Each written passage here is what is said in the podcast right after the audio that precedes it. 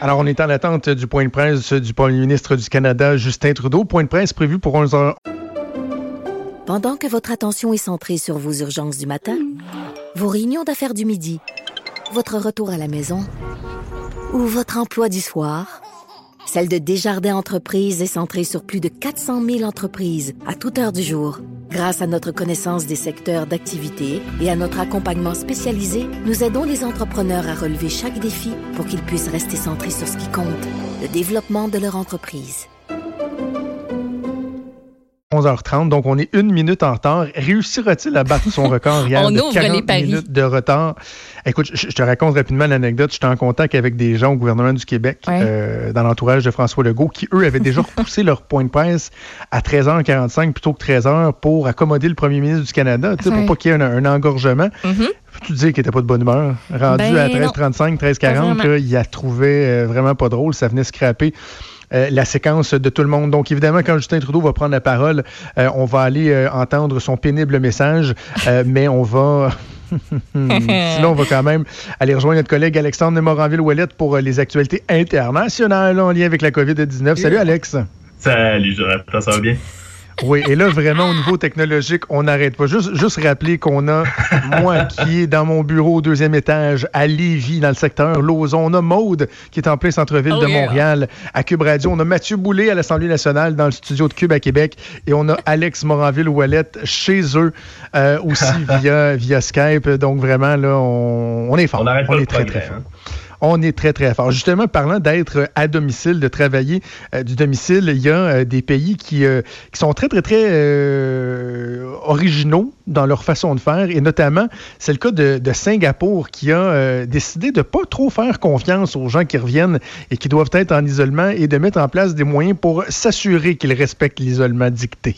Ouais, c'est assez un, c'est un moyen assez original là, qui a été là, euh, énoncé un peu dans plein de pays qui envisagent cette mesure-là. C'est certain que Singapour, faut comprendre qu'ils ont certaines mesures, certaines conditions de l'endroit qui font que c'est possible de faire euh, ce genre de, de, de, de- choses. Ce genre de choses, c'est ce qu'on appelle les notifications de confinement, les stay home notice. Ce qui arrive, c'est que lorsqu'il va y avoir des visiteurs qui vont rentrer au pays pour des longs séjours, évidemment, ils vont recevoir ce papier-là. Ça comprend le confinement de 14 jours qui est en vigueur dans à peu près tous les pays du monde en ce moment.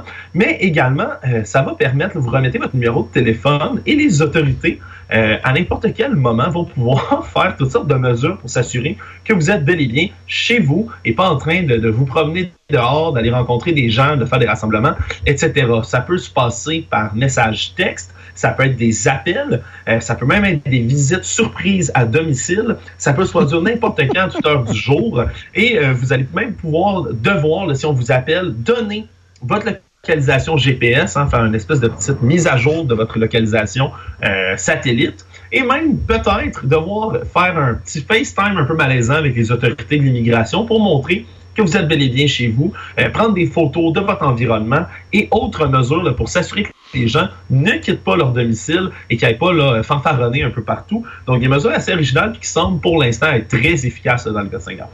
Je sais juste pas comment ils vont pouvoir maintenir ça. Tu sais, j'ai un moment donné, quand tu as une multiplication de gens qui sont à domicile, d'avoir des, des petits agents là, qui, euh, qui te font un petit FaceTime, qui disent Hey, envoyez-moi une photo, je vais vérifier, je vais te géolocaliser. Euh, je sais pas s'ils peuvent maintenir ça tu sais, dans, dans le temps.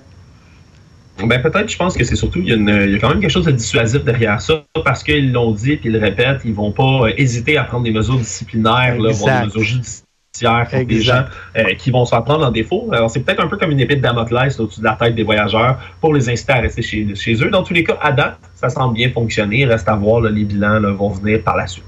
C'est ce que j'appelle, moi, le fameux collant du système d'alarme. Quand tu mets dans ta fenêtre un collant que tu as un système Ouais. d'alarme, le voleur, normalement, il se pose pas la question, il ira pas. tu sais, il va- Donc, juste par peur de, de se faire pogner, peut-être que les Ouais. gens vont, euh, vont respecter davantage euh, les règles euh, qui leur sont imposées. OK, allons faire un tour maintenant du côté de la République tchèque. Il y a une question euh, fort intéressante par rapport au maintien de la scolarité des élèves et la République tchèque qui a eu, euh, certains diront, une, une bonne idée en cette matière-là. Ben oui, moi je trouve que c'est un coup de génie. C'est une de mes histoires préférées là, autour du monde en ce moment, dans, dans, les histoires positives qu'on peut retrouver. Euh, parce que la République tchèque, eux, euh, pour aider les parents, pour euh, parce que comme dans presque tous les pays du monde, l'école est suspendue à tous les niveaux depuis mercredi dernier, ils ont décidé, là, la télévision tchèque, Česka Televize, qui est comme la deuxième chaîne là, de la télévision nationale, si on veut, pendant que la première chaîne est réservée à tout ce qui est message d'intérêt national en temps de crise, en ce moment, ben, la deuxième chaîne passe un programme pédagogique qui est destiné aux enfants et aux élèves dans un plus grand... Euh, depuis hier, donc, à partir de 9 h le matin, euh, une heure plus tard que les écoles débutent habituellement, donc ça donne le temps aux enfants chez eux de se réveiller quand même un tout petit peu. Il y a des enseignants qui se relaient en direct depuis la deuxième chaîne publique ah, nationale pour faire des cours. Euh, l'avant-midi, c'est réservé entre la première et la cinquième année. Euh, c'est des matières qui se passent pendant une demi-heure, que ce soit la langue tchèque, des maths, des sciences, euh, etc. Tous ces cours-là se font euh, en... Puis y a même des élèves en direct à la télé, là, deux, trois enfants qui sont avec le professeur, qui répondent à ses questions, etc. Donc, très, très bien monté. Ça se passe par petite demi-heure. Et entre chaque demi-heure, tu as même une petite pause dans laquelle la chaîne Déco qui est la chaîne jeunesse de Cheska hmm. Télévisée, qui présente des petits programmes, des bandes dessinées, des, émissions pour enfants. Bref, un peu comme une récréation, une petite récompense pour les enfants euh, qui suivent cette école-là. L'après-midi, ça se poursuit, c'est certains cours, certaines matières qui sont pour des, euh, des, élèves du secondaire, entre autres, qui sont proposés, euh, des espèces de cours de rattrapage, si on veut. C'est pas parfait, mais c'est quand même une alternative intéressante ben pour que les jeunes en République tchèque perdent pas trop de l'éducation. Et on pourrait faire ça ici. Imagine le canal apprentissage. Puis là, les petits vides du primaire qui veulent essayer les matières du secondaire, ben là, ils peuvent, euh, tu sais. on n'est-tu pas rendu là au Québec? La dernière fois qu'on a voulu instaurer juste un cours d'économie, le gouvernement s'est ramassé en cours parce qu'il était poursuivi par les syndicats de l'enseignement qui voulaient l'empêcher d'instaurer un cours sans qu'il y ait eu quatre années de projet de pilote avant. Euh, pas l'intention que ça va arriver, mais tu sais qu'au Québec, euh, Maude et Alex, euh, de plus en plus, la question va se poser hein, sur qu'est-ce qu'on fait parce que là, il y a des gens qui commencent à, parler du fossé qui se crée entre l'école privée et mm-hmm. l'école publique.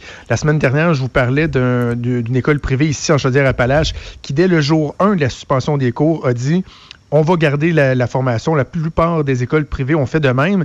Et là, pendant ce temps-là, tu as les élèves du public qui, eux, n'ont pas accès à une éducation. Donc là, ce que j'ai vu, c'est qu'il y a même des écoles privées qui commencent à essayer de, de, militer pour que dans le privé aussi, ils arrêtent.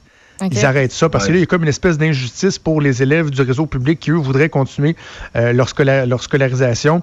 Vraiment hâte de voir ce que le gouvernement ici va faire avec ça parce que le délai de deux semaines, là, euh, ça, c'est une des questions, j'espère, qui sera posée à Justin Trudeau, puis à Justin Trudeau, à François Legault, pardon, et au ministre Roberge. Là, il se passe quoi avec ça? Parce que c'est dans une semaine et demie, techniquement, mm. que les élèves reviennent à l'école. On s'entend que ça relève de l'utopie au moment où on ben se parle. sera pas ça. Je vois pas comment ça, pourrait arriver. de la crise dans deux semaines aussi. Exact. exact. Mais tu moi, j'aime ça brainstormer puis donner mes idées de même. Là, sais, gratos, là, le canal de l'Assemblée nationale en ce moment, là, il va être pas mal libre. Je sais pas. Euh, on peut-tu rentabiliser ça? Non, c'est pas mal. Hey, gars, gars, je dis ça, je dis ça, je dis rien. Gratos de même. Oui, oui, mais en même temps, tu as raison, Maude, mais est-ce que c'est toujours, on le dit souvent, est-ce que c'est toujours au gouvernement euh, de penser à tout? Là? Comme mettons, nous ici, là, les enfants, on leur a fait un horaire pour la journée. Il y a mm. du plaisir, il y a du divertissement, il y a de l'activité physique et il y a du pédagogique. Ben on a des applications, ils ont des livres ici, ben, euh, même si c'est pas nécessairement quelque chose de normé, ben, au moins, vous allez vous faire aller un, petit peu le cerveau pendant, euh, pendant cette période. OK, Alex, on continue notre tour du monde et on se tourne vers la Norvège. Et justement, encore là, on parle des enfants d'une façon originale de, communiquer avec les enfants en Norvège. Oui, une autre mesure pour la jeunesse, un point de presse qui a eu lieu hier par la première ministre norvégienne, Erna Solberg, qui a fait, c'est vraiment un point de presse, c'est drôle de la manière dont c'est formulé, directement dans le communiqué de presse qu'il annonçait. Euh, il était écrit, c'est une allocution télévisée à laquelle les journalistes adultes ne sont pas conviés. Donc, aucune invitation pour les adultes, enfin uniquement. Alexandre, euh, je, m'excuse, je vais t'interrompre parce qu'on va devoir aller tout de suite au point de presse de Justin Trulot. Continue to do so.